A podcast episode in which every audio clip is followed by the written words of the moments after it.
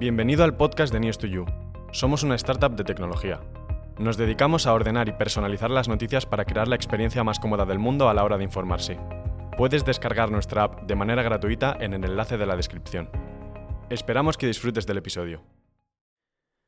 Nuestro invitado de hoy lleva una década trabajando, llevaba una década trabajando para un banco americano cuando decidió crear un concepto de restauración que deseaba pero no existía. Sus primeros pasos con éxito los dio en el mundo de la noche. Supieron colonizar la calle adecuada y venderle varias veces al mismo cliente. Sus viajes a Barcelona les inspiraron lo suficiente para explorar un camino que Tragaluz había iniciado tímidamente. Hoy controlan algunas de las marcas más conocidas de Madrid y seguro que quienes nos escuchan habrán cenado alguna vez en uno de estos restaurantes. Charlie Saiz, fundador del grupo La Rumba, bienvenido a News to You. Muchas gracias por invitarme y un placer estar aquí. Oye, lo contábamos antes de empezar a grabar, tenía muchas ganas de, sentar a alguien de, La Rumba, eh, porque habéis conseguido ser como, como, esa generación un poco icónica, ¿no? A veces hemos leído noticias de vosotros en, medios de restauración, pero también en Vanity Fair. O sea, habéis entrado en el lifestyle eh, de lleno. ¿Cómo, ¿Cómo nace un grupo como La Rumba? Bueno, nosotros que siempre decimos que no somos un, un grupo de restauración al uso. nosotros no sabíamos nada de restauración cuando empezábamos en eso.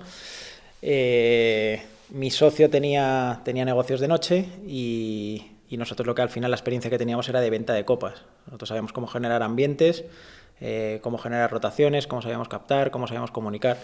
Eh, eso es lo que intentamos trasladar al mundo de la restauración y ahí es como un poco surge nuestro, nuestro modelo de negocio que obviamente no estaba planificado en un principio. Nosotros queríamos montar un restaurante pequeñito, en el primero que montamos Pip Co no pudimos hacer esa, eh, esa idea que teníamos en la cabeza de, oye, abrimos las máximas horas posibles del día, porque al final si pagas el alquiler al 100% todos los meses, pues intentemos abrir todas las horas que, el, que la legislación o que, la, que, el convenio te permite. Con lo cual intentábamos dar desayunos, eh, brunch, comidas, meriendas, cenas y copas, ¿vale? que era lo que el horario de la, de la normativa nos, nos permitía.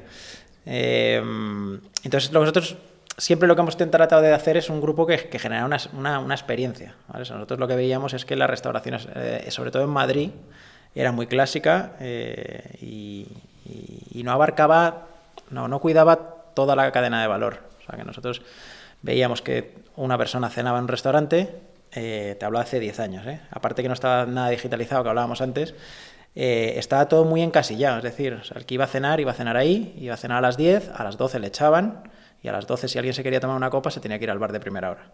Y si alguien del bar de primera hora ibas a las 12, a las 3 te echaban del bar de primera hora y tenías que ir a una discoteca de 3 a 6. Con lo cual, ese encasillamiento eh, adaptado al mundo de la restauración, decíamos, joder, pero ¿por qué las copas no se toman en el propio restaurante cuando yo tengo licencia hasta las 2 y media de la mañana? Es decir, ¿qué está fallando para que yo pierda ese gap de dos horas y media que estoy facturando cero, pero que sin embargo estoy pagando el alquiler. Entonces, ¿por qué no aprovecho eh, ese tramo horario?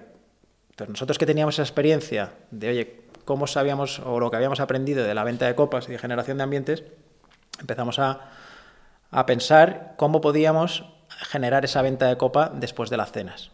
¿vale? Entonces, en el primer restaurante, que fue Pemanco, es lo que el primer error que cometimos, que intentamos en un restaurante muy pequeñito, porque el interior no debía tener más de 90 metros cuadrados, 100 metros cuadrados. Claro, nosotros movíamos mucha gente, teníamos un equipo de accionistas, que eran muchos de ellos relaciones públicas, a gente que movía mucha gente.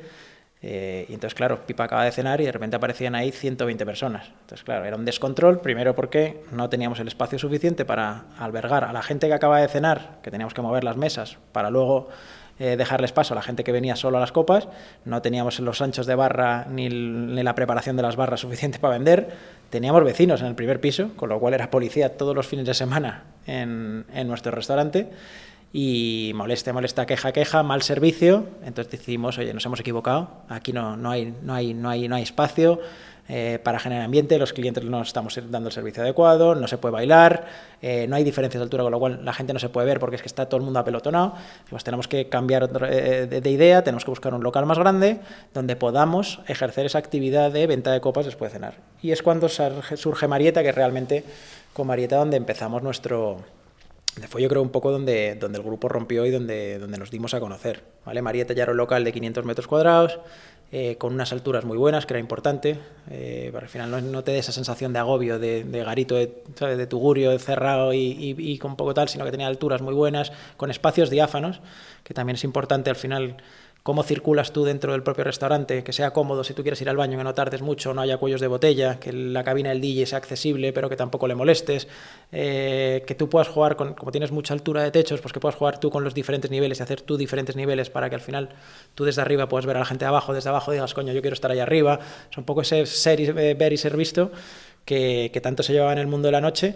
Y eso es lo con Marieta, es un poco donde empieza la, historia de, de, Grupo La Rumba y ese modelo de negocio de decir, joder, o sea, esto al final parece que funciona, nosotros somos capaces de dar, eh, piensa que nosotros nacimos en 2012, que era una, había una crisis financiera brutal, eh, nadie invertía, nadie invertía dinero, la gente eh, eran continuos despidos de todas las compañías, despedían, despedían, despedían. Y aparte de llevar cuatro años en crisis, el, el, problema en 2012 es que no se veía el final de esto. O sea, no sabía si eso iba a durar 10 años más o si iba a durar dos o tres años más como al final finalmente fue. Eh, nosotros aprovechamos ese momento muy bien porque decidimos invertir en un momento muy complicado. Eh, nosotros sabíamos que nuestros tickets medios eh, no podían pasar de 25 euros porque la gente al final estaba apretada, la gente cuidaba y miraba mucho el dinero. entonces nosotros diseñamos un producto de tickets medios 25 euros dedicado a la mujer, o sea, muy enfocado al segmento de la mujer y, con esa actividad posterior de copas. Entonces nosotros aprovechamos ese momento, yo decía, para tener una ventaja competitiva y firmar muchos locales, eh, de poder crecer muy rápido y con unos precios de alquileres, unas negociaciones muy fáciles, porque también los propios inquilinos, al final, nadie venía a sus locales a verlos, no, se cogían locales, porque la gente no invertía, la gente le daba miedo, y, esa, situación de, de, inestabilidad y de miedo fue la que nosotros conseguimos aprovechar para firmar locales, y gracias a Dios la crisis no duró mucho, y, dos años después, dos años y medio después, empezaron a hablar de lo que llamaban los brotes verdes, que era como, oye, parece que empieza a haber signos de que esto se va recuperando y que la gente eh, vuelve a gastar, se vuelve a contratar y ahí Nosotros en ese momento ya teníamos cinco restaurantes, que es cuando todo el mundo empezó a, oye, parece que tal, voy a volver a invertir, tengo esta idea, levanto dinero, invierto y ahora 2016, que es realmente un poco el año donde nosotros observamos que de estar prácticamente solos, o no solos, pero muy poca gente invirtiendo en nuevos conceptos, de repente empezó todo el mundo a desarrollar conceptos y, Madrid se volvió absolutamente loco en esos años. Pero claro, nosotros ya teníamos una ventaja competitiva brutal, teníamos cinco o seis locales, teníamos una generación de caja eh, bestial y, estábamos muchísimo más preparados financieramente y con una experiencia ya de 3-4 años que habíamos ganado y, y, muchísimo mejor posicionados con, que, otros, que otros grupos que empezaban en ese momento. Cuando, no, cuando abrís el segundo local, cuando abrís Marieta, ¿ya habíais encontrado la forma para que Pipa os funcionara o estabais peleándoos un poco con...? No, bueno, al final Pipa se quedó como un concepto mucho más tranquilo, era un, negocio de barrio, está en Chamartín, era un concepto eh, es, muy, muy, peculiar porque es, es, una terraza que está elevada sobre la acera, no está al nivel de la acera, con lo este cual... Es Alberto Alcocero, por Alberto Alcocero, sí. Entonces no es, no es la una terraza al uso, la hacía muy diferente. Al dijimos, oye, es que no, no todo tiene que ser un solo modelo de negocio, tenemos que tener la mente abierta y saber que va a haber diferentes modelos de negocio dentro de nuestra expansión. Entonces, eh, según el local en el que te encuentres, pues tendrás que adaptar tu modelo de negocio a ese espacio, a ese público, a esa zona. Entonces, nosotros lo dejamos pipa como una, un local más enfocado a una comida, desayuno, cena tranquilo. O sea, al final decíamos que era, tenía que ser el sitio mono del barrio de, oye, al final que, que, la gente estuviera tal y que sepas que vas a encontrarte un ambiente tranquilo, incluso familiar. O sea, yo he ido muchísimo con mis hijos a desayunar, a, a merendar, porque es muy tranquilito, estás en un jardincito, estás en medio de Madrid, pero en una especie de jardín elevado que parece que no estás en Madrid, que estás en un jardín privado. Y es, es, es muy agradable. Y luego Marieta, Perra Chica, Sabaneras, tal, lo dedicamos un poco más al, a ese concepto de grandes locales, lo que nosotros llamamos locales funky, que son locales em, dedicados a comida, cena, grandes volúmenes de gente, mucha rotación y venta de copas. Sí, además la zona de, Pipa es una zona muy agradable en Madrid. Eh, está muy bien conectada, hay buenos gimnasios cerca. Sí. A mí me, a mí me, gusta mucho. Y que, por cierto, luego, luego hablaremos de este tema, que, que, a mí me parece muy interesante tu parte de restauración, pero, pero es una de las patas, ¿no? de una de tus ocupaciones. Sí. Cuando lo, cuando lo montáis, lo montáis, eh, sois cuatro o cinco socios, ¿no? Inicialmente. Bueno, lo montamos dos socios inicialmente eh, y luego se fueron incorporando, bueno, había un pool de accionistas en el primer restaurante, el, el día a día lo llevamos entre dos, entre dos socios y luego se incorporaron otros dos socios más adelante. ¿Vale? Uno para llevar la parte de comunicación, que, es Chiqui, que se incorporó prácticamente al principio, eh, estaba en el primer accionariado, pero como con funciones de, ejecutivas, pues prácticamente desde el primer año. Y luego Gonzalo, que se incorporó unos años más tarde, también para la parte de organización de eventos y, comercial. Eh, y hemos estado cuatro, cuatro socios fundadores, eh, un poco en el día a día, hasta que entró el fondo de inversión y un poco hemos tomado, reestructurado toda la, toda la organización y bueno, eh, ahora es diferente. ¿Nos daba vértigo cuando de repente dices, hostia, en poco tiempo, cinco locales, pues ya es un, te obliga a una gestión eh, mucho más seria, ¿no? Que al final el primer restaurante puede ser incluso una prueba para vosotros mismos. Vértigo no, es que eso es lo que pasa, que no, que pasa todo tan rápido y estás metido en una vorágine con tanta ilusión y con tanta con tanto volumen de trabajo que ni te das cuenta. O sea, que es que yo, no era consciente de lo que, evidentemente, yo no pensaba que esto iba a ser lo que ha sido luego, ni en un primer momento, ni al segundo año, ni al tercero. Yo simplemente iba como, como paso a paso, decir, joder, ahora tenemos que hacer bien el siguiente. Y ya lo demás, es que no pensabas en el futuro que voy a tener 26 restaurantes que tenemos ahora, era impensable. Nosotros una vez de broma con, con, con mi socio, Decíamos, tú imagínate que un día creamos un grupo de mil empleados. Pues este año, ¿sabes? Vamos a llegar a los mil empleados, pero lo decíamos de broma. O sea, era como, ¿te imaginas un día que tenemos mil empleados la locura? Y es que este año ya vamos a estar en mil empleados, que es un, es un disparate al final. Pero no es, no es tanto vértigo, sino es, es, ya te digo, estás metido como una tormenta eh, de mucho trabajo, pero de mucha ilusión y con muchas ganas de, hacer cada vez las cosas mejor, de aprender, porque nosotros llegamos a este sector y no, teníamos ni idea, yo no sabía nada. Yo en el primer restaurante le preguntaba al encargado, ¿esto qué es? Eh, decía, no, es por el rango, tal. Y yo, ¿qué coño es un rango? ¿Qué me estás contando? O al final es, yo era un usuario de restaurante, me, gustaba mucho salir a cenar, pero de restauración ni idea. Nosotros siempre hemos dicho, por eso decía al principio, nosotros siempre hemos dicho que éramos un, grupo de restauración no al uso, éramos un grupo empresarial. nosotros sabíamos eso, una cuenta de explotación, conocíamos y estábamos familiarizados con la tecnología, eh, eh, apostábamos a la digitalización, creo que teníamos una parte comercial muy importante, una parte de relaciones públicas muy importante, viajábamos mucho, veíamos muchos conceptos fuera, creo que estábamos como muy actualizados. Y, y luego un factor que fue importantísimo en nuestro crecimiento fue el tema de las redes sociales, que, empezaban un poco, a, empezaba Instagram 2013, no es que empezara, pero es como que se, se expandió de forma más generalizada y, claro, la gente, pues, es que la gente de mi edad cuando empezaba a salir lo de hacerle una foto en plato, bueno, es que no teníamos móviles, pero hacerle una foto en plato era impensable, ¿sabes? imagínate, o sea, es que era, tú tienes un tío con una cámara de fotos hace 15 años haciendo una foto en plato y dices, tío, está loco, ¿sabes? Y ahora todo el mundo le hace la foto al plato. Entonces, eso, que fue un cambio fue una revolución, porque al final nosotros siempre decíamos que es que el dineral que nosotros nos ahorrábamos en marketing, en publicidad, no, no, es que no teníamos que invertir ni un euro, porque es que nuestros propios clientes eran los suscriptores de nuestros productos, con lo cual, lo de las redes sociales ha sido una bendición para nosotros, nos daban a conocer y nos hacían publicidad gratis. Eran nuestros propios clientes los que promocionaban. Nosotros siempre hemos sido muy, muy, muy cuidadosos con las presentaciones de los platos, con el interiorismo de los locales, con los uniformes, con lo que nosotros llamamos así de forma generalizada la experiencia de cliente que implica 100.000 pequeños detalles que nosotros pensamos para que al final toda la experiencia, desde que uno toma la decisión de quiere hacer una reserva en un restaurante hasta que la parca coche le devuelve las llaves y dice aquí y nosotros le mandamos un mail para ver cómo ha sido su experiencia, todo ese proceso, todas esas 100.000 cosas que pasan entre medias, que la gente lo simplifica mucho, ah, restaurante no, se tiene que comer bien y te tiene que atender bien, bien, eso es lo básico. Luego hay 100.000 cosas en ese proceso, con 100.000 situaciones que tenemos que saber eh, resolver en cada punto y, cuidar el detalle. O sea, todo tiene que tener un hilo conductor, o sea, desde el naming, el logo, la experiencia, la historia que tú quieres contar, tiene que ir acorde con la música que tú pones, con la ubicación en la que estás, con los productos que tú vendes, los platos, las vajillas, los vasos, los cócteles. Todo tiene que tener un, hilo y tiene que tener un, sentido para que la historia que tú estés contando tiene sentido. Yo veo mogollón de restaurantes que son espectaculares, pero no tienen ni pies ni cabeza lo que hacen. Entonces, eh, al final la sensación del cliente eh, dices, joder, es que esto estaba bueno, pero no tiene nada que ver con esto, y de repente han metido un plato de, yo qué sé, de tailandés, que no tiene nada que ver con lo otro, y la decoración parece parisina. aunque la gente no sea tan analítica, porque al final nosotros por defecto, que no te en un restaurante ya empiezas a analizar absolutamente todo y te vuelves loco, pero estoy seguro que el cliente, aunque no llega a esa conclusión, la percepción es, bueno, me ha gustado, pero, pero no repito.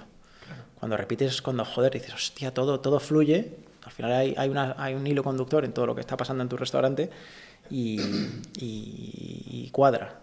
E, este concepto del lujo accesible, un poco que, yo creo que, lo habéis hecho muy bien, ¿no? que habéis sabido, eh, esa gente que quería una experiencia eh, muy sofisticada, pero que tampoco quería arruinarse, yo creo que habéis conseguido unir muy bien ese, ese juego. A, mí me da la sensación mm, de todos, a ti te costará elegir porque todos, todos los restaurantes son tuyos, pero de, de, todos los que os he conocido, me parece que donde mejor lo habéis conseguido es en, en Carbón Negro.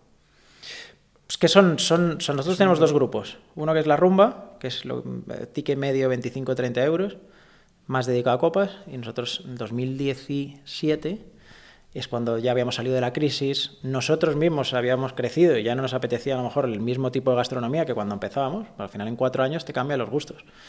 Eh, y entre que ya la gente se podía permitir un ticket medio superior y a que a nosotros nos apetecía otro tipo de restauración, dijimos, oye, ¿por qué no creamos un producto no dedicado tanto a las copas, sino más gastronómico, más, oye, materias primas caras, pero oye, que en vez de 25 podemos cobrar 50?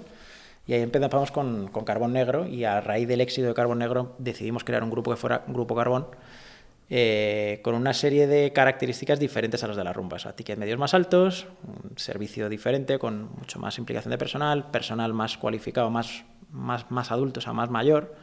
Eh, y, y, con unos tickets medios diferentes, no tanto de enfocado a cócteles, copas, sino más, oye, venta de vino, eh, cerveza, por supuesto. Eh, y, unas materias primas diferentes. nosotros pues, es impensable tomarte un rodaballo marieta. Eh, eran, eh, son conceptos más enfocados en producto, más en parrillas, más en, en, cuidado de las materias primas. Lo del lujo accesible yo siempre lo resumo en el día que abrimos Perra Chica. Yo me acuerdo que estaba en la puerta y entró una señora a Perra Chicas espectaculares de fuera y joder, la gente nos preguntaba si era un hotel. Se decía, joder, esto es un hotel, es un edificio muy grande, unas alturas muy, muy espectaculares y cuando, cuando arriba la gente se pensaba que era un hotel. Y hubo una señora que entró y, miró así y se volvió a salir. Entonces fui detrás de ella y le digo, ¿por qué no quiere, no quiere pasar? Y dice, no, no, no, es que no, no lo voy a poder pagar. Y yo le dije, ¿por? Entonces, claro, la señora hizo así, vio el interiorismo, vio el espacio y dijo, Dios santo, o sea, ¿qué clase de ostión me van a pegar aquí? ¿Sabes? Esto va a ser... Entonces le dije, pase por favor, mire la carta y, mire los precios. Y me dice, si luego reservo o no reservo. Claro, cuando entró y de repente vio platos a 8 euros, 9 euros, 10 euros, 11 euros, dijo, ostras, se quedó. Me acuerdo de su cara de decir, joder, que me lo puedo permitir. O sea, que puedo cenar en un sitio así y pagar 25 euros. claro, antes los sitios así decorados, tan así, decías, joder, es que me van a clavar 80 euros. Eh, cuando ella descubrió en la carta que en un sitio brutalmente decorado podía pagar 25 euros, en ese momento reservó y eso, ahí es cuando dije, joder, es que esto, esto es lo que llaman el lujo accesible, que es poder estar en un sitio un servicio muy bueno, en un local espectacular, buena ubicación, buen interiorismo, y que encima no pagar mucho dinero porque, oye, al final hay productos que se puede comer muy bien, pero que las materias primas no tienen por qué ser muy caras. Hay materias primas caras, hay materias primas mucho más baratas. Entonces, obviamente es lo que decía antes, no te vas a tomar un rodaballo en perra chica, pero, pero sí te vas a tomar un, tartar de atún acojonante, un tartar de salmón, o un pulpo, o, sea, o productos que no son caros. O sea, y, y, que al final eh, eh, todo te arroja un ticket medio que la, se lo pueden permitir prácticamente todos los bolsillos. Y sobre todo el, el, tema del aparcacoches que tenéis en varios locales, que eso era muy poco habitual en Madrid. Y te resuelve la vida. O sea, sí, depende la. Sí, es un servicio que, que, sin duda. Esto es lo que te decía antes, que forma parte de la cadena de valor que tú quieres ofrecer. Entonces, joder. Nosotros ¿Qué pasaba? Nosotros ticket medio bajo, claro, la gente nos pregunta, oye, ¿esto cómo lo hacéis? Gastáis una fortuna en los locales. Eh, son locales con alquileres que no deben ser baratos. Personal aquí, plantillas por todos lados y encima cobráis poco. ¿Cómo coño ganáis dinero? Entonces, al final, eh, a nadie se le escapa que dentro de la rumba vendíamos muchísimo alcohol, que es, todo el mundo sabe al final que, las copas tienen, tienen mucho margen y que ese margen que nosotros generamos con la venta de, alcohol... Eh, pues es lo que nos permitía poder tener esos servicios adicionales que si no vendiéramos ni una copa, pues probablemente no pudiéramos tener. Entre ellos el aparcacoches. Eh, entonces, eso es lo que nos daba también ese, ese punto de eh, tener dinero y tener medios y herramientas para dar servicios que, otros no podían ofrecer. ¿Esto se ha mantenido? Eh, ¿El alcohol en, en, este tipo de locales sigue amortiguando? Sí, sí. Sí, sí. O sea, nosotros, Marieta, Perra Chica, ahora mismo, o sea, Habanera, siguen llenos. Eh, Marieta, por ejemplo, desde el martes por la noche está lleno hasta el sábado por la noche. Eh, un fanático, por ejemplo, ahora mismo que hemos abierto ahora, que está siendo una locura, que estamos reservando con tres, cuatro meses de. Estamos llenando con cuatro meses de antelación. Es un disparate. Madrid es que es una maravilla ciudad. Es que eh, con poquito que nos dejen y no nos restrinjan aperturas o no lleguen elementos externos tipo COVID o guerras o tal, eh, Madrid es una ciudad que es, que es, que es muy... Eh, es muy buena y es, muy favorable para el segmento de la restauración porque enseguida la gente se lanza a las calles. En cuanto sale un rayo de sol, la gente se lanza a las calles. En cuanto tienes un poco de dinero ahorrado, te lo gastas en ocio y, es una ciudad muy agradecida. ¿Os pasa que ahora que ya tenéis la fórmula, ¿no? Que, decís, bueno, pues es muy difícil que me equivoque ah, con el rodaje que llevo. No hay. Fórmulas no hay, nos equivocamos y nos seguimos equivocando. Pero bueno, sois afináis mucho, abriendo un local nuevo es, sabéis bastante bastante bien si va a funcionar o no, si la ubicación es la correcta, si el público que vais a, conseguir encaja con el local. Eh, teniendo este punto de, piloto automático, por decirlo de alguna manera, ¿queréis abrir más ubicaciones de las que podéis? O sea, ¿tenéis un limitante en el tema, pues no sé si es real estate o, o simplemente de operativa, pero ¿os gustaría ir más rápido de lo que vais? Bueno, más rápido yo creo que es complicado. Hemos estado dos años parados pero piensa que al final los grandes grupos de restauración que tienen volúmenes parecidos al nuestro lo han desarrollado durante 30 años, nosotros lo hemos hecho en 6, porque realmente 6 y medio, no llega a 7. Luego han venido un año y medio de, paro por COVID, mm, que nosotros hemos ido abriendo, ¿eh? pero mucho más lento. Pero es que piensa que un año nosotros abrimos 13 restaurantes en un mismo año. Es que no sabías ni dónde estabas. Es que ya vomitábamos conceptos y ya no sabías si estabas en uno o en otro, porque es que era una locura de vida. Eh, pero no iríamos más rápido. Ahora, nosotros, nuestra estrategia, nosotros entró un fondo de inversión en, en, en 2018, 18, sí, en, noviembre del 18, y nosotros fijamos un plan estratégico a cuatro años. Con el COVID, acababa este año, pero con el COVID se ha demorado un año más, con lo cual el cierre de ese plan estratégico es eh, final del 23 eh, y ahí nosotros pactamos con ellos, cuando entraron ellos, pactamos un poco cuáles eran las, las guías de, actuación o cuál iba a ser nuestro, nuestro modelo de expansión. Entonces nosotros tenemos por un lado lo que llamamos los conceptos funky, que nosotros ahora va un poco más destinado a modelos tipo fanático, tipo la Fonda Lirondos, es decir, ticket medio 45-50 euros con venta de copas después, que es un híbrido entre la Rumba y Grupo Carbón. ¿vale? O sea, son, o sea, lo que ha sido la Fonda y Fanático ha sido un híbrido entre nuestros dos modelos de negocio. Entonces, vamos a desarrollar algún modelo o algún concepto de esos eh, en Torre Picasso. Eh, abrimos eh, el año que viene, en enero de 2023, abrimos un, sitio en el, en el, Bajo de Torre Picasso, que son 2.500 metros cuadrados, con ese modelo de negocio. Y luego la marca Castizo, que es la que estamos desarrollando y vamos por el séptimo Castizo ya. Y, es, es, es, que nosotros, para nosotros Castizo es la, la, marca a desarrollar y es la que creemos que tiene más, más potencial de desarrollo y que el futuro comprador del grupo tenga mm, la sensibilidad o la, sensación de que eh, tiene muchísimo recorrido todavía el grupo. Nosotros a lo mejor cerraremos con 10 castizos, pero es que castizos te caben 50 en España. al final es, Castizo es una, una, taberna madrileña con producto de mucha calidad, de mucha recurrencia, una carta muy apetecible, muy fácil. Ese concepto de me voy a, picar algo, tomo una cerveza y acabo cenando. Con tickets medios 35, 40 euros, pero con productos de mucha calidad y mucha recurrencia de, clientes. Son sitios de barrio, es decir, nosotros entendemos que a lo mejor en un barrio de Salamanca te caben cuatro castizos, o en Chambartín o en Chambarí te caben cuatro o cinco castizos, con lo cual eh, es un universo enorme el que, el que tenemos por delante con esa marca, que está funcionando muy bien, que tenemos los ratios muy bien medidos, que la aceptación es muy buena eh, y, que, y que, bueno, pues eso, que tiene mucho, mucho recorrido. Por ejemplo, hablas ahora de castizo. Yo creo que lo que hacéis muy bien es que desde la acera de enfrente me dan ganas de entrar. Cuidáis el interior, pero castizo llama mucho la atención, la iluminación, el cómo lo tenéis y todo acristalado que puedes ver la, la, barra de la persona sirviendo las copas. Tiene ese punto de, de atracción de decir, oye, pues... Eh, claro, es que tiene que llamar la atención, o sea que al final... Es lo que te decía, tiene sentido. O sea, al final es una taberna, entonces eh, toda la decoración, el uso de maderas, la iluminación, eh, el, el, producto. O sea, una taberna te tienes que enseñar el producto y si estás vendiendo producto de mucha calidad tienes que enseñarlo. Entonces, aprovechamos todas las ventanales para con nuestros proveedores habituales que nos te dan producto para exponer todo ese producto desde fuera y que se vea. O tú tienes que transmitir la sensación de que ahí vas a recibir algo de calidad. Y, y la verdad que estamos felices con, con el concepto de castizo que, está funcionando muy muy bien y, y, son locales que antes decías que estábamos limitados por el tema real estate. O sea, locales tipo Habanera, Perra Chica, Carbón hay muy pocos y sobre todo con licencia o que te la puedan dar. Eh, entonces surgen uno cada dos, tres años, que nosotros pues, siempre que nos entra uno de esos, lógicamente lo aprovechamos, como ha sido el caso de Sevilla, que abrimos ahora en, el año que viene, bueno, a final de este año, septiembre, octubre de este año, abrimos un, espacio de 3.000 metros cuadrados espectaculares en el río, eh, que se llama Río Grande, y uno como Torre Picasso, en, que son otros 2.500 metros cuadrados en, en Madrid.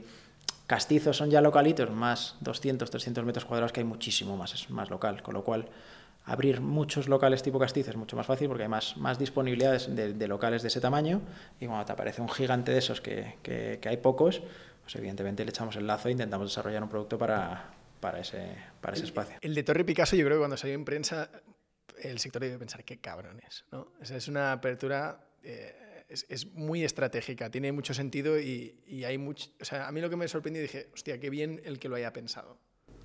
Bueno, eso es un espacio sin duda buenísimo. Azca, el problema que tenía era un problema de inseguridad por la noche. Pero ahora hay un, hay un, proyecto que se llama Renazca, que es un proyecto de remodelación de todo lo que es los bajos de Azca. Quieren conectar la calle Orense con, con, la castellana. Y, y, joder, al final ahí están las grandes compañías multinacionales, están en, esa, en ese espacio financiero. Entonces, eh, toda esa remodelación de la zona de Azca, de todos los bajos, que van a hacer jardines, van a hacer un río, van a hacer un espectáculo de luces todas las noches, eh, van a comunicar esas partes de los bajos de Orense, que había cierta inseguridad con las discotecas, pues lo que quieren un poco limpiar y dejar que eh, se comunique esa parte de Orense con la parte castellana, que sea un espacio como abierto, iluminarlo muy bien, que haya seguridad privada.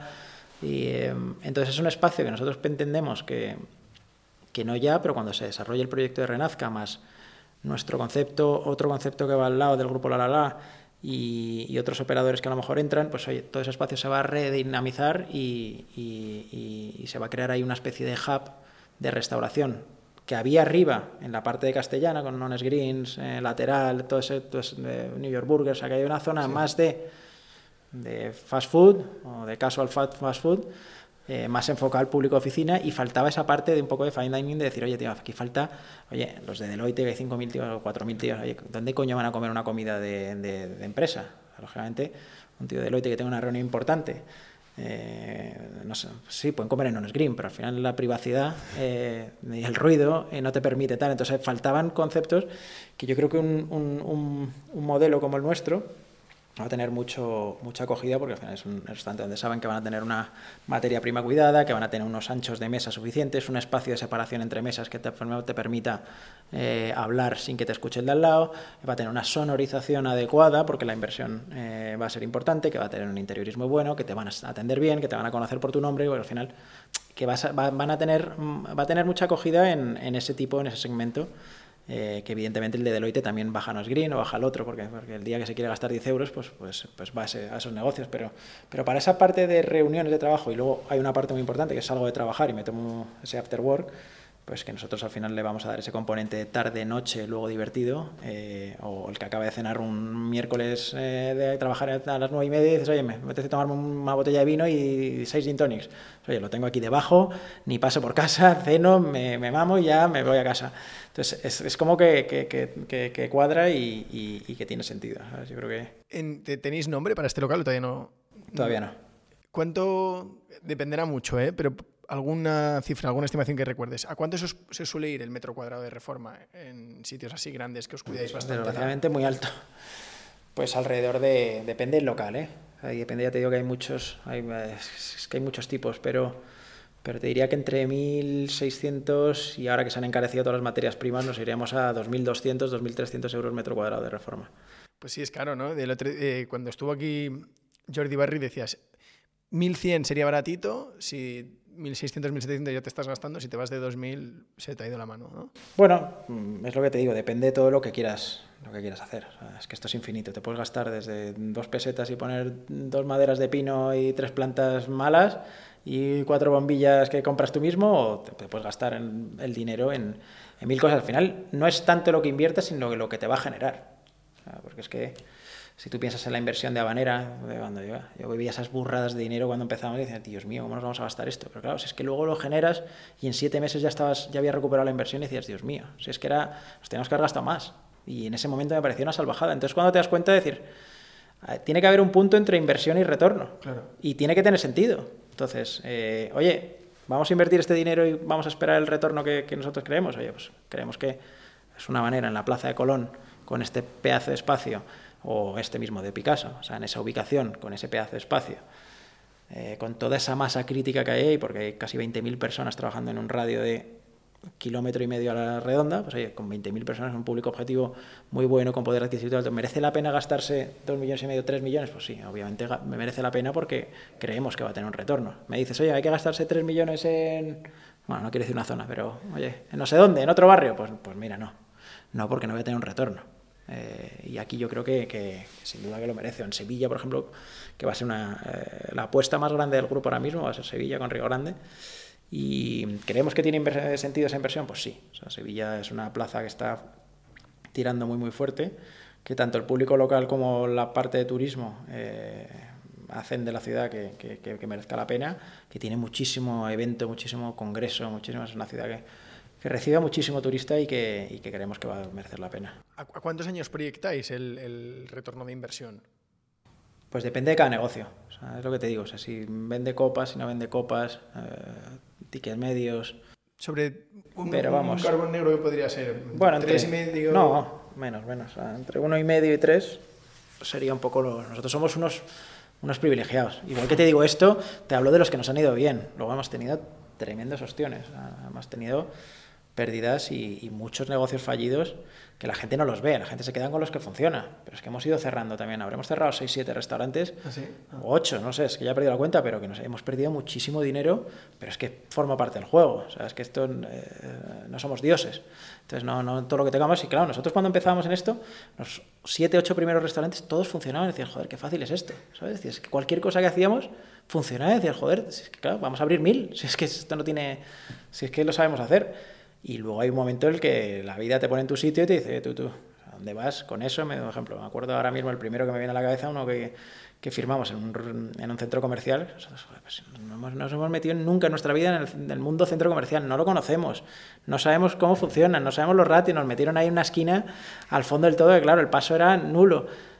Te vas gastando fortunas y vas equivocándote con, con cosas que hacen que al final lo importante es que llegue un punto en el que sepas decir a cuál que no porque es importante, o sea, a priori todo tiene buena pinta, pero ahora ya sabemos, oye, esto no es, no es para nosotros. Y, hemos, y creo que esa capacidad de decir que no a muchos proyectos que nos ofrecen es, es parte del aprendizaje de equivocarse, de, de, de entender en que, que, que, pues que eso, que, hay, que, hay que equivocarse y que hay que perder dinero en, en muchos negocios porque, porque bueno, pues que es que algunos acierta y en otros se, se, se, pues te equivocas.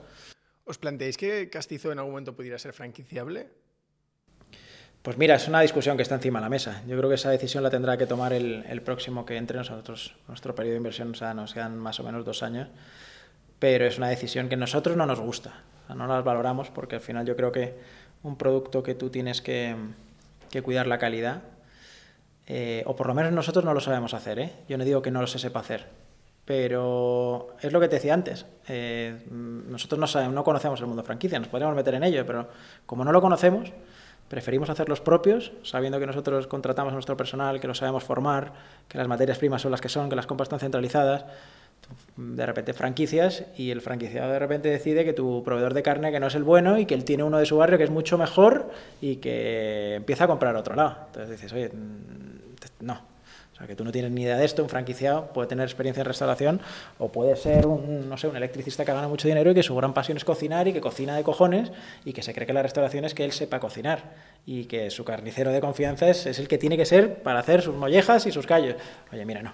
Eh, los callos se hacen de esta manera, con esta receta, el camarero tiene que ir así vestido y no tú le puedes poner una boina porque tú piensas que, que tiene que ir vestido de chulapo, eh, porque es una taberna castiza. Entonces, claro, tú diseñas un producto que lo has testado, que has ido probando cositas hasta que das con él y que en el momento en el que entra un franquiciado y no respeta eh, las decisiones que tú has ido tomando para llegar a ese punto, pues donde empieza a haber un poco de fricción y donde tu, tu producto se empieza a evaluar. Entonces, o tú eres un tienes los sistemas de control y de auditoría para ir revisando a todos tus franquiciados y que los estándares de calidad y los procesos, las recetas, mm, pues todos sigan eh, lo que tú tienes mmm, diseñado y se cumple, o, o, eso deja de funcionar.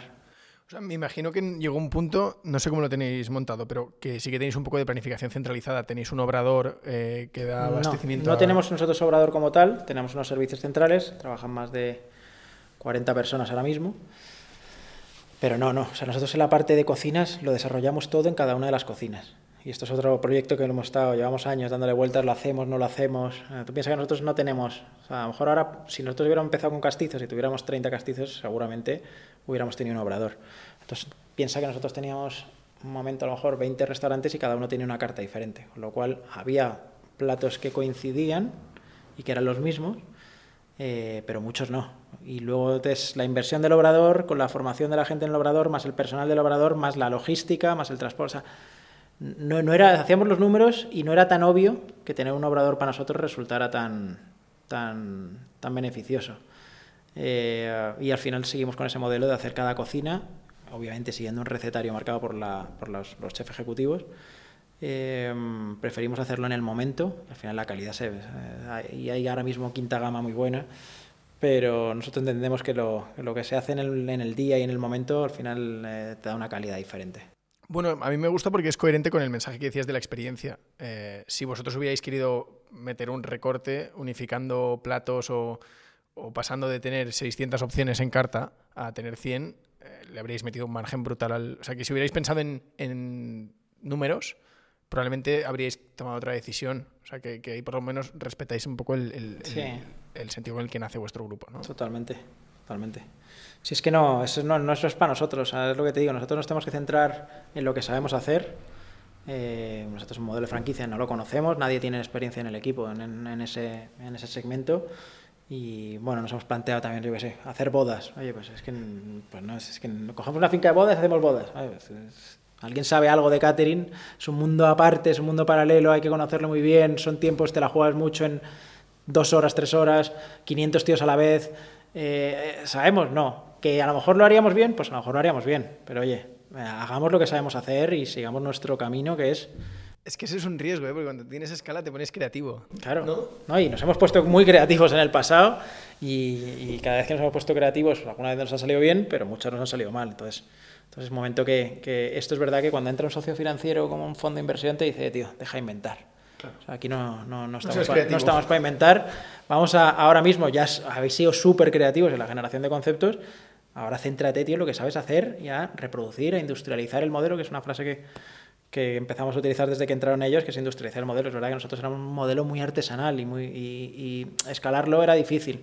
Entonces ahora, oye, tío, establece procesos, abre castizos, abre sitios funky, copas y, y, haz lo que sabes hacer. No te pongas a inventar cosas de deliveries, de um, caterings, de sitios de bodas, de yo qué sé. O sea, joder, hemos abierto restaurantes japoneses y no teníamos ni puta idea de cocina japonesa. Restaurantes mexicanos no teníamos ni puta idea de cocina mexicana. Entonces, tío, céntrate en lo que sabes hacer. Claro, yo, yo me entra Eurica, ¿no? En sí. dos, noviembre de 2018 decías. Que yo me imagino al, al, tío serio con traje, corbata, que se está mirando lo, las cuentas y el tío que no entiende nada, porque tú dices, ¿no? Cada, cada restaurante es un estilo. Bueno, es que pero... ¿sabes lo que pasa? Que en restauración todo el mundo entiende. O por lo menos todo el mundo cree que entiende. O sea, la percepción, o sea, nosotros no vendemos un producto muy raro, es una cosa que consume todo el mundo, que es restauración. Entonces no es tan raro para, para alguien. No, pero me refiero al del banco, como que llega y dice, bueno, pues a ver, vamos a ver la, la estructura. El tío, me imagino, se esperaba como, no, bueno, si estos tíos van tan bien, lo habrán todo industrializado, ¿no? Y cuando ve que es todo un poco de, oye, les va bien, pero, pero no, no han profesionalizado la gestión, por decirlo de alguna manera, debieron flipar. Sí, bueno, a ellos les fascinó el modelo. Esto piensa que al final ellos analizan muchísimos grupos de restauración antes de hacer una inversión. Eh, deciden el sector y dentro de ese sector pues empiezan a hablar y a sentarse con muchísimos grupos.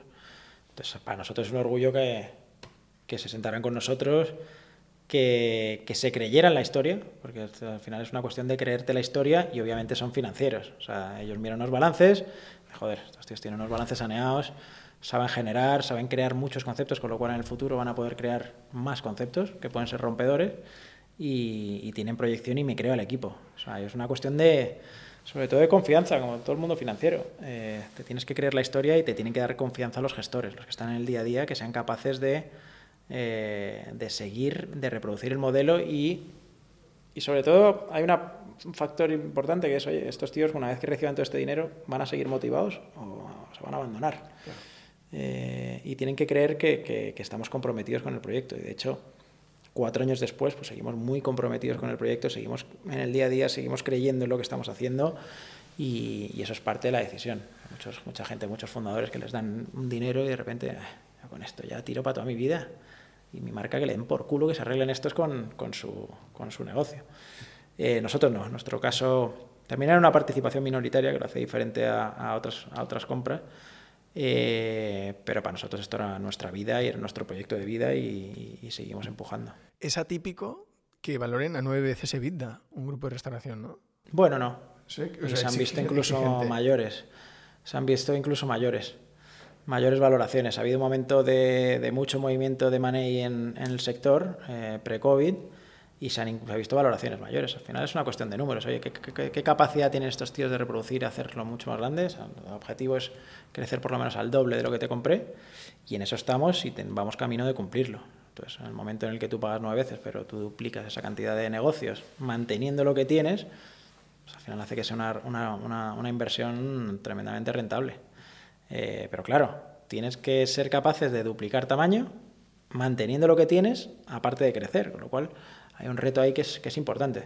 Para un fondo de inversión es un negocio con mucha generación de caja, el retorno es inmediato, no es una inversión, no, es que entro en una startup y estoy cuatro años, pero no genero ni un pavo y a lo mejor a ver si genero lo suficientemente valor para dentro de cinco años venderlo otra vez. No, aquí es generación de caja continua, lo puedes tocar, es muy del día a día y sobre todo que ya te digo que es un negocio que, que restauración, mejor o peor, pero todos comemos en restaurante y todos más o menos te puedes hacer una idea o puedes opinar, por lo menos puedes tener una opinión. Yo, me hablan de tecnología y tal, no puedo opinar nada, porque no sé nada. Eh, de restauración o de fútbol, pues, todo el mundo lo, lo opina, porque es lo que todo el mundo consume. ¿no? Entonces, Sí, sí, la gente te habrá pasado. eh, gente que entra al restaurante y dice, esto hace así No, cuentas eh, y no da ni una. No, no, Pues- esto lo tienes que hacer así, vale. Gracias por el consejo. Oye, algunos que, que tienen razón y que tal, pero claro, es como que todo el mundo opina sobre, sobre, sobre tu negocio tío, pues, hazlo tú. Claro, sí, sí. Y luego empiezan, bueno, es que a mí si me hubieran dado el dinero, como si el dinero fuera una ventaja competitiva. Es que a, nadie, a nosotros nadie nos ha dado dinero. O sea, el dinero lo hemos generado nosotros mismos, con nuestros ahorros. Eh, si es que empezamos pues, con una, una inversión súper, súper humilde y ese propio primer negocio fue el que generó la caja para el, el siguiente y el siguiente al siguiente y, y con la caja de los que íbamos ganando de cada uno íbamos abriendo los siguientes. O sea que nadie nos ha, nadie nos ha regalado nada. He visto que, que, eh, haces la media maratón a 4.28. Bueno, hice la de Madrid, la última sí. Sí, sí, salió bien. Tío, pero estos tíos ti- tienen algún defecto, hay algo que hagan mal. Esto... No, pues imagínate. Muchísimas cosas mal. No, pues ¿sabes lo que pasa? Lo del, lo del tema del maratón era una cuestión de estrés. Hace, yo empecé hace 10 años en- con un amigo que le hacía Ironman y tal. Y "Ah, me voy a apuntar a Nueva York. Joder, tío. ah, mira, Ah, Me parecía imposible correrlo. Ah, vamos a probar. Y es verdad que durante el entrenamiento, todo el proceso de entrenamiento, de cuidado de las comidas, tal, todo eso, jo, yo me iba sintiendo mejor y me iba desestresando mucho. O sea, eran momentos que, joder, es que tengo un entrenamiento de 18 kilómetros. Venga, pues tengo que hacerlo una hora y media, pues una hora y media yo solo, en medio del campo, eh, pensando en mis cosas y despejándome la cabeza. Con lo cual, era en situaciones de muchísimo estrés, era como mi vía de escape. Y eh, pues empecé con una y lo tipo te vas enredando y al final acabas haciéndote las, las seis majors de, que hay, que son Londres, Berlín, eh, Boston, Chicago, Nueva York y Tokio. Eh, y ya después de eso pues ya empiezas a dar y continúas y ya son como retos que te vas poniendo a ti mismo y, y bueno, entre maratones y media maratones pues ya van, ya van unas cuantas, pero vamos, mal hacemos cosas, de millones de cosas mal. De las seis, ¿con cuál te quedas? ¿Hay alguna que, te, que le tengas especial cariño? Bueno, yo, al final yo creo que te quedas con cariño las, las que mejor te salen y las que mejor tiempo haces. Que en mi caso fueron Londres y Tokio. Eh, Londres porque viví allí un tiempo y entonces yo iba mm, corriendo por Londres, joder, y al final te van viniendo muchos recuerdos de tres años que estuve allí, casi casi tres años. Te van viniendo muchos recuerdos, entonces con lo cual o era un componente eh, motivacional importante y encima me salió bien y con buen tiempo. Y Tokio porque fue mi mejor, mi mejor tiempo y porque toda la ciudad, ¿sabes? Que la organización era perfecta, la ciudad, ¿sabes? O sea, era como un ambiente de, de calma en la maratón, como un respeto de todo el público, con una organización perfecta, o sea, era como que todo, había una, una armonía que... y, eh, pero bueno, que si me hubiera salido mal te hubiera dicho Berlín y te hubiera dicho Chicago, yo qué sé. Yo he hecho la de Chicago. Ah, sí. Eh, es la única. eh, no la hice entera porque yo hice la media y a las dos semanas era la maratón. Y me dijo un amigo, oye, ¿puedes entrar del 20 al 42 y me vas animando y, y vas? Y entonces hice el último tramo de, de la de Chicago. Y Brutal. sí, me pareció una ciudad... Chicago es brutal, es brutal. Nada, la verdad que ha sido... Yo siempre decía que hacía las maratones para pegarme el viaje. O sea, que era como la excusa de, bueno, me pego el viaje a Chicago y ya, ya corro. ¿sabes? Pero también eran momentos de decir, oye, durante tres meses, cuatro meses al año, estoy nuestro mundo es mucho de beber alcohol, de mucha cena, mucha comida, al final, cócteles, presentaciones, marcas, premios, no sé qué, al final estamos todo el día comiendo y bebiendo, lo cual eh, que durante 3-4 meses al año tuvieras una especie de no, no voy, eh, no bebo alcohol, no salgo por la noche, no voy a esto, no voy a esto, no voy a esto, es que, oye, me voy a cuidar tres meses, o por no me voy a ser muy estricto tres meses, y ya los otros nueve meses pues vuelvo a mi vida real y me relajo. Pero era, era, una manera de parar eso. ¿Cómo es un día en tu vida? Por, por el equipo, por ver un poco cómo es tu, tus rutinas. Eh, bueno, yo ahora nos tiene el día a día de la rumba. Nosotros hace seis meses contratamos un CEO nuevo, decidimos en el consejo que teníamos que dar un, un, un cambio, o sea, decir a una persona, a un profesional de verdad, porque eh, mi socio con el que iniciamos esto y yo pues no éramos profesionales esto, esto. Llegamos a un momento en el que dijimos, tío, esto tiene tal volumen que esto hay que dar paso a, a alguien que haya hecho esto que tenga la, cualificación y nosotros quedarnos de consejeros, no estar tanto en el día a día. Pero, pero antes mi vida era una locura, o sea, era una locura, era, pues es que es un negocio, nosotros no cerramos nunca, solo cerramos el 25 de diciembre y el 1 de enero. Son los dos días al año que damos por descanso para que la gente estuviera con sus familias, porque hay mucha gente que es de fuera, entonces que, que esos días por lo menos lo pues Pero es que el resto del año estamos siempre abiertos y muchas veces desde las 9 de la mañana hasta las 3 de la madrugada. Con lo cual siempre pasan cosas. Entonces, nosotros yo, al principio no, pero yo un momento que ya decidí apagar el móvil por las noches porque no, imagínate, es que no, no, no se descansaba porque siempre había incidencias. Y además nos dio una época por hacer 250.000 grupos de WhatsApp para absolutamente todo, con lo cual yo de verdad me levantaba muchas mañanas, o casi todas las mañanas, y mínimo tenía una media de 400, 500 WhatsApp de grupos, grupos, y me los leía todos. Yo mi primera hora del día la dedicaba en la cama entonces ya desde el primer día eran, la primera hora, tormentos, porque eran todos problemas, obviamente, ¿no?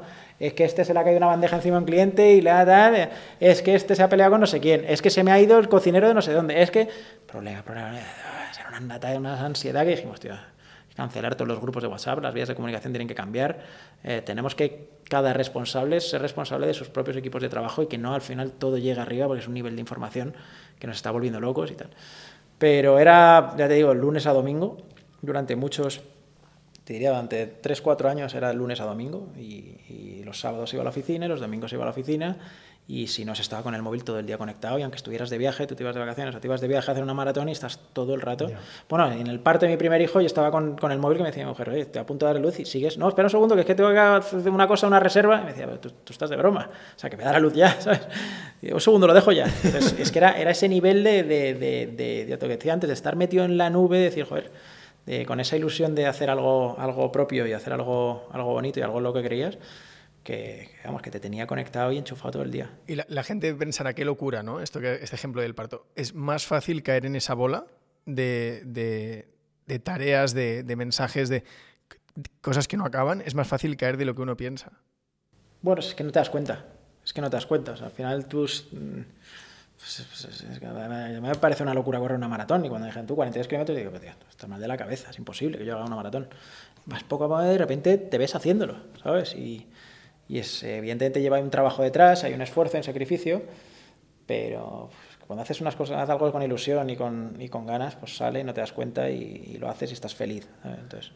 Por ir acabando, Charlie, eh, ¿cómo fichas a un CEO? Bueno, esto lo hicimos un proceso que nos ha llevado mucho tiempo. ¿eh? Nosotros eh, te diría que mm, por lo menos un año y medio, eh, porque no es solo que la persona nos encaje a nosotros, sino nosotros encajar a la persona. O sea, que al final son, son perfiles buscados a través de Headhunter, que te va presentando diferentes candidatos, son perfiles con directivos de empresas importantes. Eh, y claro, ya no solo es lo que te decía, no solo que nosotros nos encaje, sino que nosotros encajará Nosotros somos una empresa, gente joven, hay mucho parte de fiesta, mucho descontrol, mucho... Eh, te tiene que divertir. O sea, nuestra empresa te tenía que divertir y te tenía que emocionar el proyecto. Entonces, eh, pues eh, durante un año y medio viendo perfiles, hasta que no nos encajaba ninguno, hasta que de repente dimos con, con Nacho Blanco, que es, es, un directivo que venía de LAN, de las aerolíneas, que era el responsable de marketing para Europa, y era un tío con mucha experiencia, pero que hablaba nuestro propio idioma. Entonces, le divertía el proyecto, le emocionaba cómo funcionábamos, los, eh, las marcas, eh, el plan de expansión que teníamos, la parte más estructurada con el fondo y veía una oportunidad de mejora muy grande y de hacerlo crecer. Con lo cual, eso eh, ha llevado, ha sido muy largo porque un año y medio buscando a alguien se hace, se hace largo, pero, pero bueno, yo creo que hemos dado con la, con la persona adecuada y el que va a ser el que lleve el timón los, los siguientes años del grupo. O sea, lo que, eh, tenemos que llegar a unas, a unas ventas cercanas a los 100 millones y, y es el que está responsabilizado y, y, creo que está haciendo un muy buen trabajo. ¿Quién os lo iba a decir, eh? Es de locos, esto es de locos.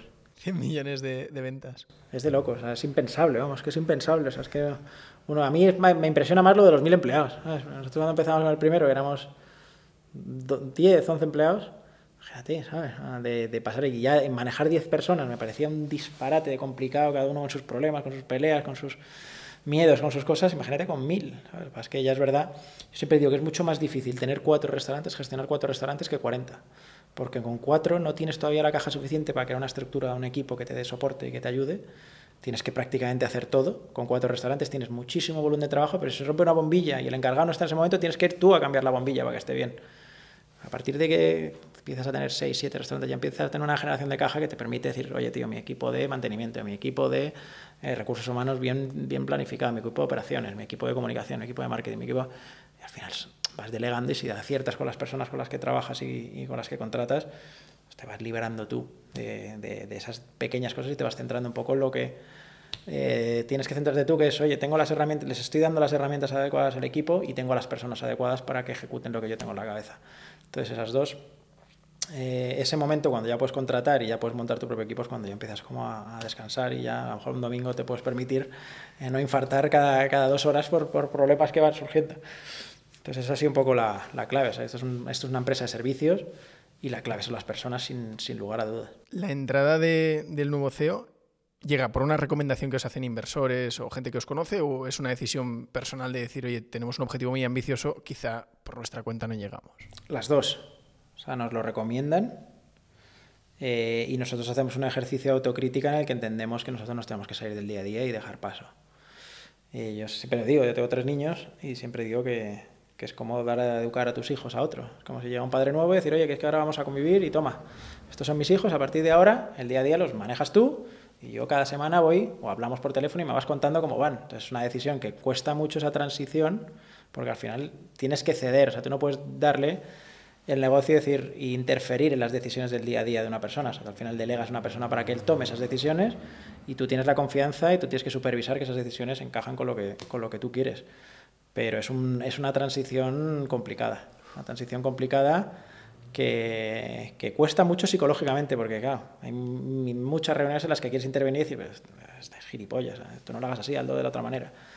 Pero tienes que dejar hacer, ¿sabes? Porque para eso la has contratado, para que... Y realmente también viene bien otros puntos de vista de gente que ha manejado equipos muy grandes, con presupuestos eh, infinitamente más grandes que el nuestro y, y, con procesos mucho más estructurados y con mucho más sentido de los que nosotros teníamos. Con lo cual eh, está metiendo mucha tecnología, está metiendo mucho orden, ya te digo, en los procesos, en los equipos.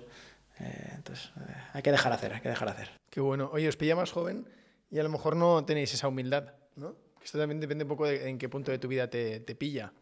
La ¿Qué es? De, esto es el regalo que te vamos a dar ahora para terminar. Pero digo, te, te, pilla a lo mejor más joven, más de, no, que yo me como el mundo y el ego te ciega y no tomas decisiones de este estilo, ¿no? No lo sé, o sea, depende del momento en el que te coja. Eh, pero vamos, que también es verdad es que nosotros, aparte de un cansancio brutal y que era evidente, porque al final esto desgasta mucho, te digo, si pues te un trabajo y que si cierras el sábado y el domingo, el sábado y domingo eh, eres emprendedor y sigues pensando en tu negocio.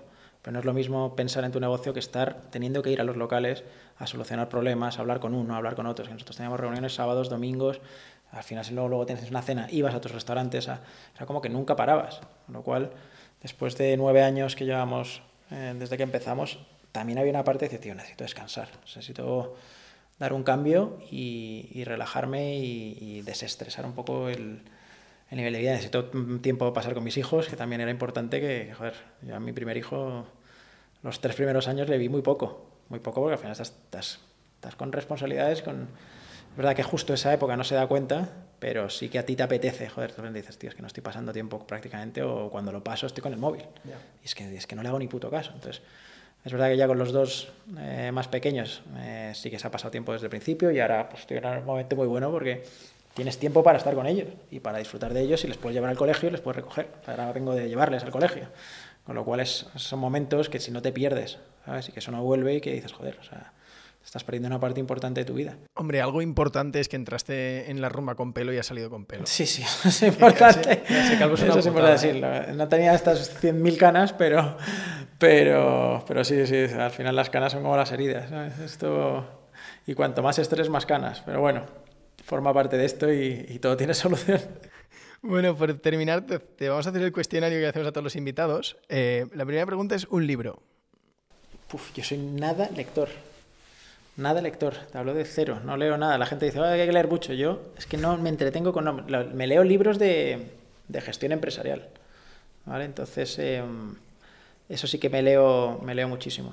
Eh, a mí un libro que me encantó, que se llama El libro negro del emprendedor, eh, que era un poco qué no hay que hacer, que era un profesor eh, de la Universidad de, de Barcelona, em, que era un poco la experiencia suya de qué no hay que hacer, qué no hay que hacer como emprendedor y, me abrió mucho la cabeza eh, sobre, sobre Es verdad que es que eh, errores que estaba cometiendo en ese momento eh, que no debía cometer y, que te hace, te hace pensar mucho.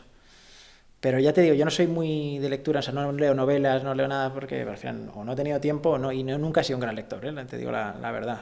y lo único que me motiva, es verdad que siempre que cojo un avión largo, pues me compro en el aeropuerto un libro de gestión empresarial, es, es que me divierte. Ahora estoy leyendo uno de, precisamente de cómo escalar compañías, que, leí en un artículo que se lo dio el nuevo, el nuevo consejero delegado de Estrella Galicia, se lo dio a todos sus directivos, porque la, la forma de pensar que tenía todo su, su equipo directivo era, era, muy, muy chapa al antiguo, les dio ese libro, les regaló este libro al antiguo y es cuando cambió toda la mentalidad de cómo las empresas, metiéndole tecnología y no tantas personas, tantas manos, pues al final puedes hacer que escales una compañía de forma mucho más rápida y, fue un poco el cambio de, de, de Estrella Galicia, de empresa familiar eh, con mentalidad de empresa familiar a cómo tenemos que cambiar la mentalidad todos y tal. Y es un libro, un libro interesante. ¿Te acuerdas del título de este? Se llama, no, la verdad que no me acuerdo ahora mismo. Pero te lo, te lo paso, es que la, acabo de empezar, ¿eh? Es que llevo, llevo nada, llevo 20 páginas y llevo como 6 meses con, con él porque tampoco tengo, saco mucho tiempo para leer. ¿Una canción? Una canción, pues no sé. Cualquiera de Creedence Clearwater.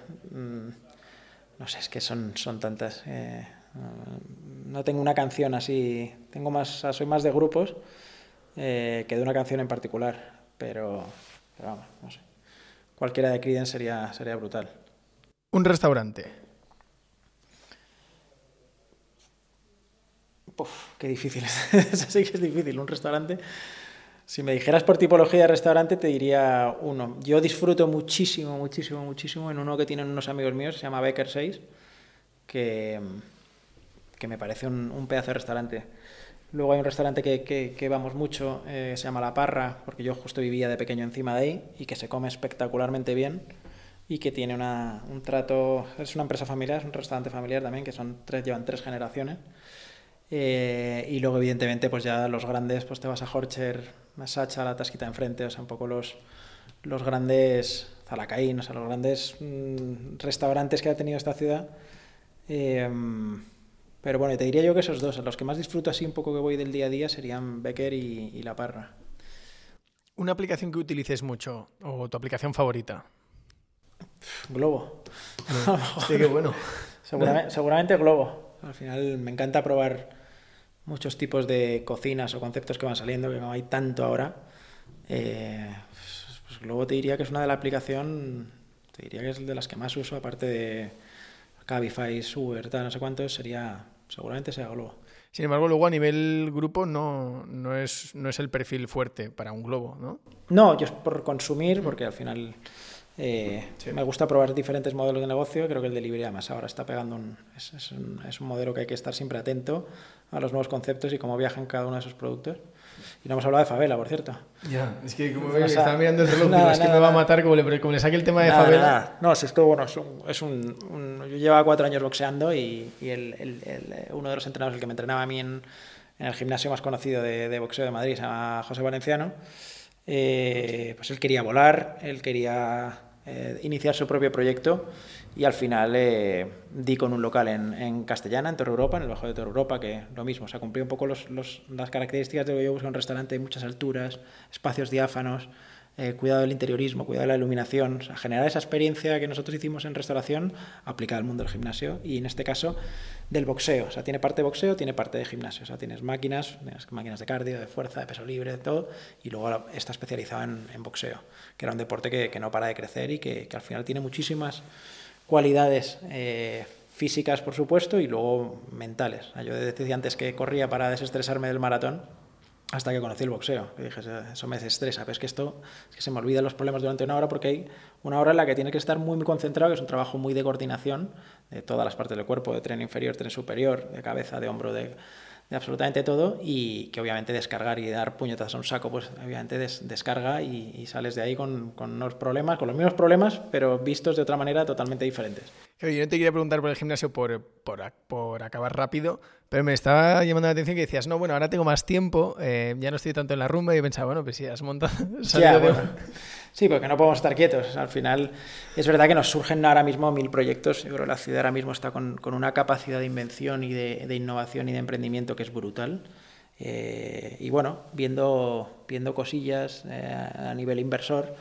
Eh, y, bueno, tengo tiempo, pero se ve de otra manera. al final la operación de un gimnasio no tiene que ver con restaurante. Son siete empleados y la operación es que haya toallas limpias. Eh, eh, el resto lo hace la gente y, son plantillas de seis personas, siete personas ahora mismo que somos, que es muy manejable, con lo cual es un trabajo mucho más de comercialización que de, que de operación pura, con lo cual no te consume tanto tiempo. O sea, tú tienes que tener tus entrenadores que ya sabes que dan un servicio bueno, eh, que tienen su método de entrenamiento y que todos cumplen ese método de entrenamiento según lo que marca el director deportivo y, no te consume ni la mitad en la mitad, de la, mitad del tiempo un restaurante. O sea, yo te diría que un restaurante es de las cosas más difíciles de, gestionar eh, de modelo de negocio porque es, es, mucha gente interviniendo en un, en un, proceso y además con diferentes zonas y diferentes competencias, con lo cual eh, evitar esos choques entre cada uno de los equipos es, es complicado. Y a nivel margen, ¿Son muy diferentes los dos negocios? Mm, bueno, son diferentes porque uno va por modelo de suscripción, o sea, son cuotas, con lo cual tiene una parte muy buena, que es que más o menos sabes todos los meses lo que te va a entrar. En un restaurante, pues sí, o sea, va mejor y peor, pero de repente hay caídas de un 10%. Bueno, o estalla la guerra, eh, o te viene un incremento de materias primas tan brutal como el que estamos viviendo ahora, aparte de la luz y el gas, eh, encarecimiento del vidrio eh, para las botellas de vino de alcohol, la carne, el pescado al final todo se encarece de repente un 30% y dices, coño, o sea, mis márgenes, ¿dónde están? Aquí es muchísimo más estabilizado, eh, el local cuesta lo que cuesta, el personal cuesta lo que cuesta, y sí te puede subir un poquito el coste de la luz, pero vamos, no es, no es, no es tan relevante como lo que te pasa en un restaurante. Con lo cual, yo sé lo que me entra todos los meses, 10 eh, arriba, 10 abajo, 15 arriba, 15 abajo, pero ese, ese trabajo de comercialización altas, bajas, que es lo que tienes que ir cuidando. El resto es, es mucho más cómodo. Bueno, pues a terminar, em, lo último que hayas comprado en Amazon.